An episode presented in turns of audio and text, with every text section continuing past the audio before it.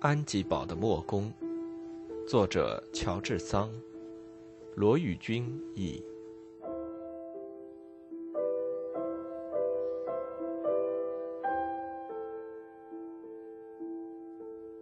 四，沼泽。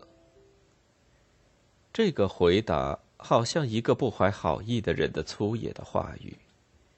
马塞尔紧紧的把爱德华抱在怀里，在必要的时候。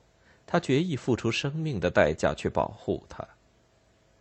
他正打算从乞丐走来的那个相反的方向跳下水去，忽然又听到刚才听见过的歌声，唱起第二节来。可是这一次，却是很逼近的了。乞丐停住了脚。我们完了，许瑟特从牙缝里说道。还有一群贼盗一起来了，恰恰相反，我们遇了救了。马塞尔回答道：“这是一个诚实的乡下人的声音。真的，这声音充满了安全的气氛。这种沉静、纯洁的曲调，表现出一个善良人心地的平和。马蹄的声音也越来越近。”村子里的人明明走向沼泽的路上来了。乞丐退缩到岸边，站着不动。他表现出来的神气，谨慎甚于恐惧。马塞尔把身子靠向车外，招呼那个过路的人，但是他唱歌的声音太高了，听不见他的招呼。如果不是他的马。看见那轻车所形成的一团黑影惊怕起来，粗声喘着气停住的话，这位骑马的人会不留意的从车子旁边走过去。真见鬼！这是什么呀？一个洪亮的、毫无恐怖意味的声音终于叫了出来。布朗西蒙夫人立刻辨识出是那个大个子磨面人的声音。哎呀，哎！朋友们，你们漂亮的大马车不动了，是不是你们都死在里面了？怎么不讲话呀？当许瑟特听出来是磨面人的声音的时候，他便立刻变得妩媚起来，因为今天早上，虽然他衣冠不整，可是他的美好的相貌已经使他动心了。他叙述了他的女主人和他现在陷入的可怜的境地。格南路易对他们的不幸的遭遇毫不客气的大笑了一阵，然后很有把握的说：“要救援他们是再容易没有的事了。他要先把他马背上的一袋麦子取下来。当他在马前绕过的时候，他看见了乞丐，乞丐也不像要躲藏起来的模样。呵，加多西老爹，你也在这儿啊？”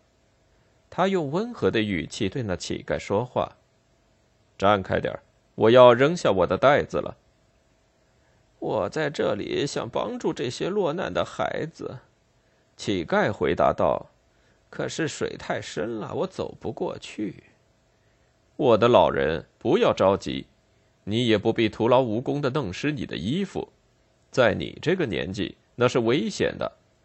不用你帮忙，我也很容易把这两个女人救出来。他便骑上马向布朗西蒙夫人走来，牲口走进泥淖，水淹到马的胸膛。来呀，夫人，他快活的说道：“你靠近车辕前边一点，坐到我背后来，那是再容易没有的事儿了，连你的脚尖都湿不着，因为你的腿没有你的仆人的那样长。”你的车夫怎么这么傻，把你们陷得这么深？只需向左边走两步，便只有六寸的污泥了。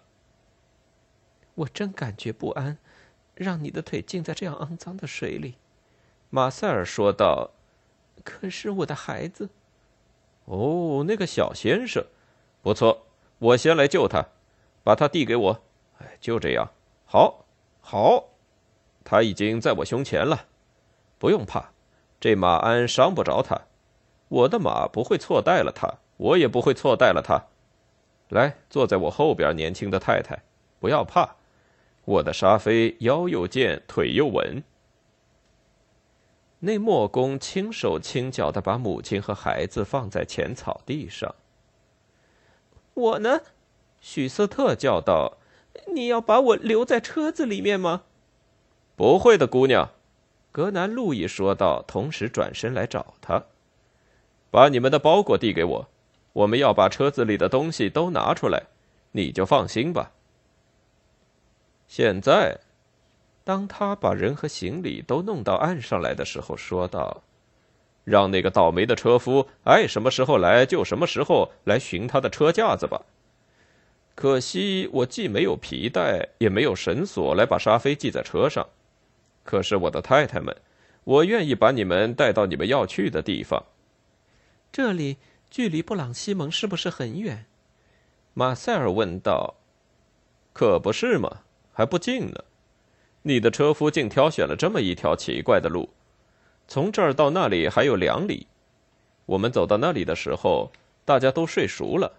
叫他们起来给我们开门可不是容易事儿。如果你愿意的话，这里到安吉堡，呃，我的磨坊不过一里远。我的家虽然不阔，不过倒也干净。我的妈妈是一个善良的女人，把她叫起来给你们换上白床单子，铺好床，再宰两只母鸡，她是不会抱怨的，做怪相的。你们看这样好不好？不要客气，太太们，走吧。该上战场就上战场，该去磨坊就去磨坊。明天早上自然会有人来收拾干净这辆车，让他在露天底下过一夜，他不会伤风的。明天，随便你喜欢什么时候走，我们送你到布朗西蒙去。莫公好意的突然的邀请充满了友谊，而且话说的还挺得体。马塞尔被他的热心肠感动了。并且他还提到了他的母亲，于是很感谢的答应了他的邀请。很好，你太使我高兴了，磨面人说道：“我不认识你，你也许就是布朗西蒙堡的女主人，但是这对我来说没什么关系。哪怕你是一个妖精，据说妖精可以随意变化成美人，我也要阻止你过一个不舒适的夜晚。哎，我还忘了。”我可不能把这一袋麦子就掉在这儿，我要把它放到沙飞的背上去。小娃儿坐在袋子上，妈妈坐在后面。那个对于你们并没有妨碍，反而会给你们做一个靠头。这个姑娘和我一起走路，同时还可以和加多西老爹谈谈天。她穿的衣服虽然褴褛，可是说话倒挺有风趣。这个老东西跑哪儿去了？他一面说，一面用眼睛寻找已经走开了的乞丐。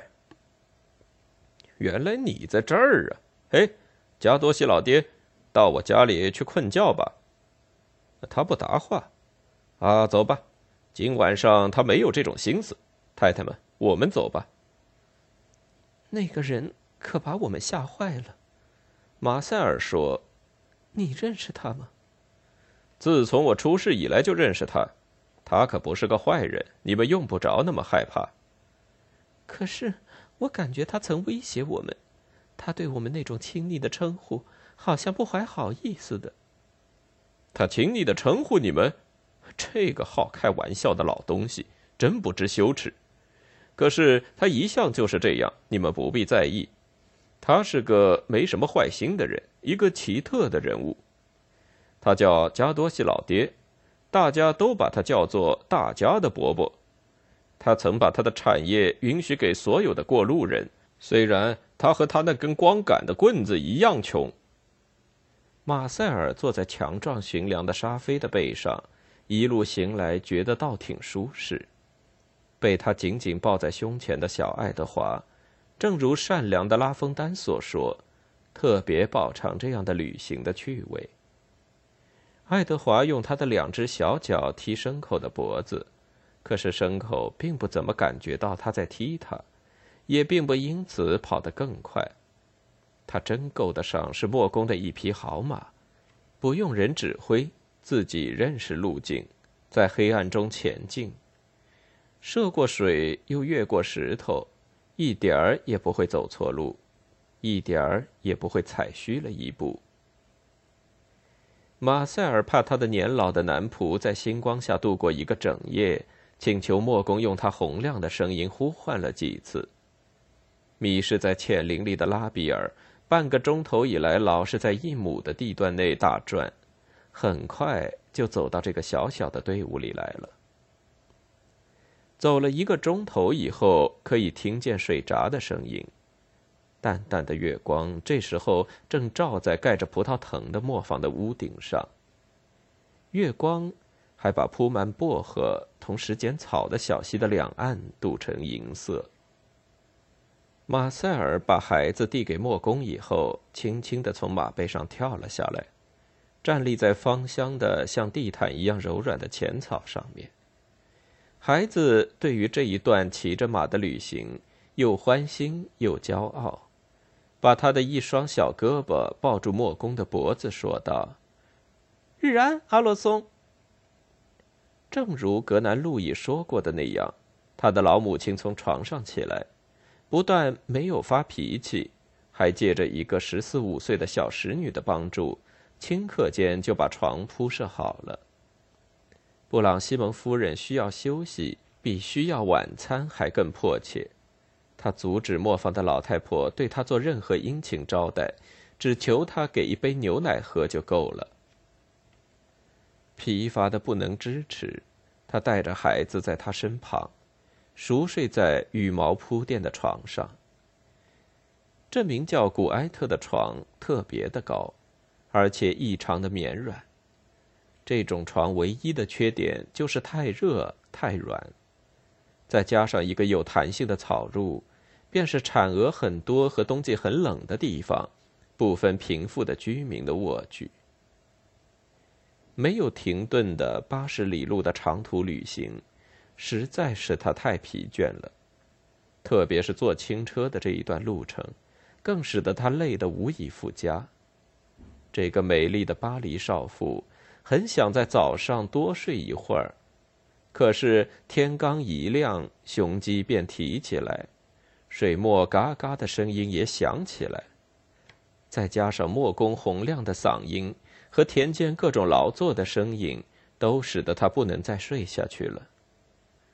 况且爱德华一点儿也不感觉疲乏，乡间新鲜空气的刺激使他老早就在床上跳着玩儿。不管外边的一切喧嚣，困在同一间屋子里的许瑟特却睡得那样的熟，使马塞尔简直不忍把他叫醒。他开始他早就要过的新生活，他不要女仆的服侍，自己起床，自己穿上衣服，并且以极欢欣的心情把孩子也打扮起来，走出去向他的东道主人们请早安。可是他只看见磨坊的小伙计和小使女，他们告诉他，男主人和女主人都到草原的那一边料理早餐去了。出自好奇的心理，他很想知道他们所预备的早餐到底是些什么。马塞尔跨过一座同时用作磨坊的水闸的桥梁，右边是新种的一片美丽的白杨树。他沿着小溪走过草原，这条小溪里面的水常常高涨到两岸的边沿，润泽着开花的芳草。水面不过十步那样宽阔，浅浅的水流却储存着强大的力量。到了磨坊的旁边，汇成一个相当大的水池，沉静、幽深、平滑的像一面镜子，里面。映出古老的柳树和生了青苔的屋顶。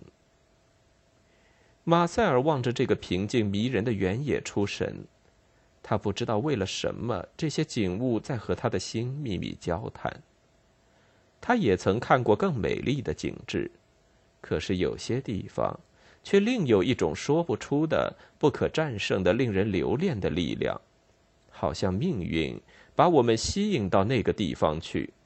接受欢乐，接受愁苦，或者接受神圣的任务一样。安吉堡的墨工，作者乔治桑，罗宇君译。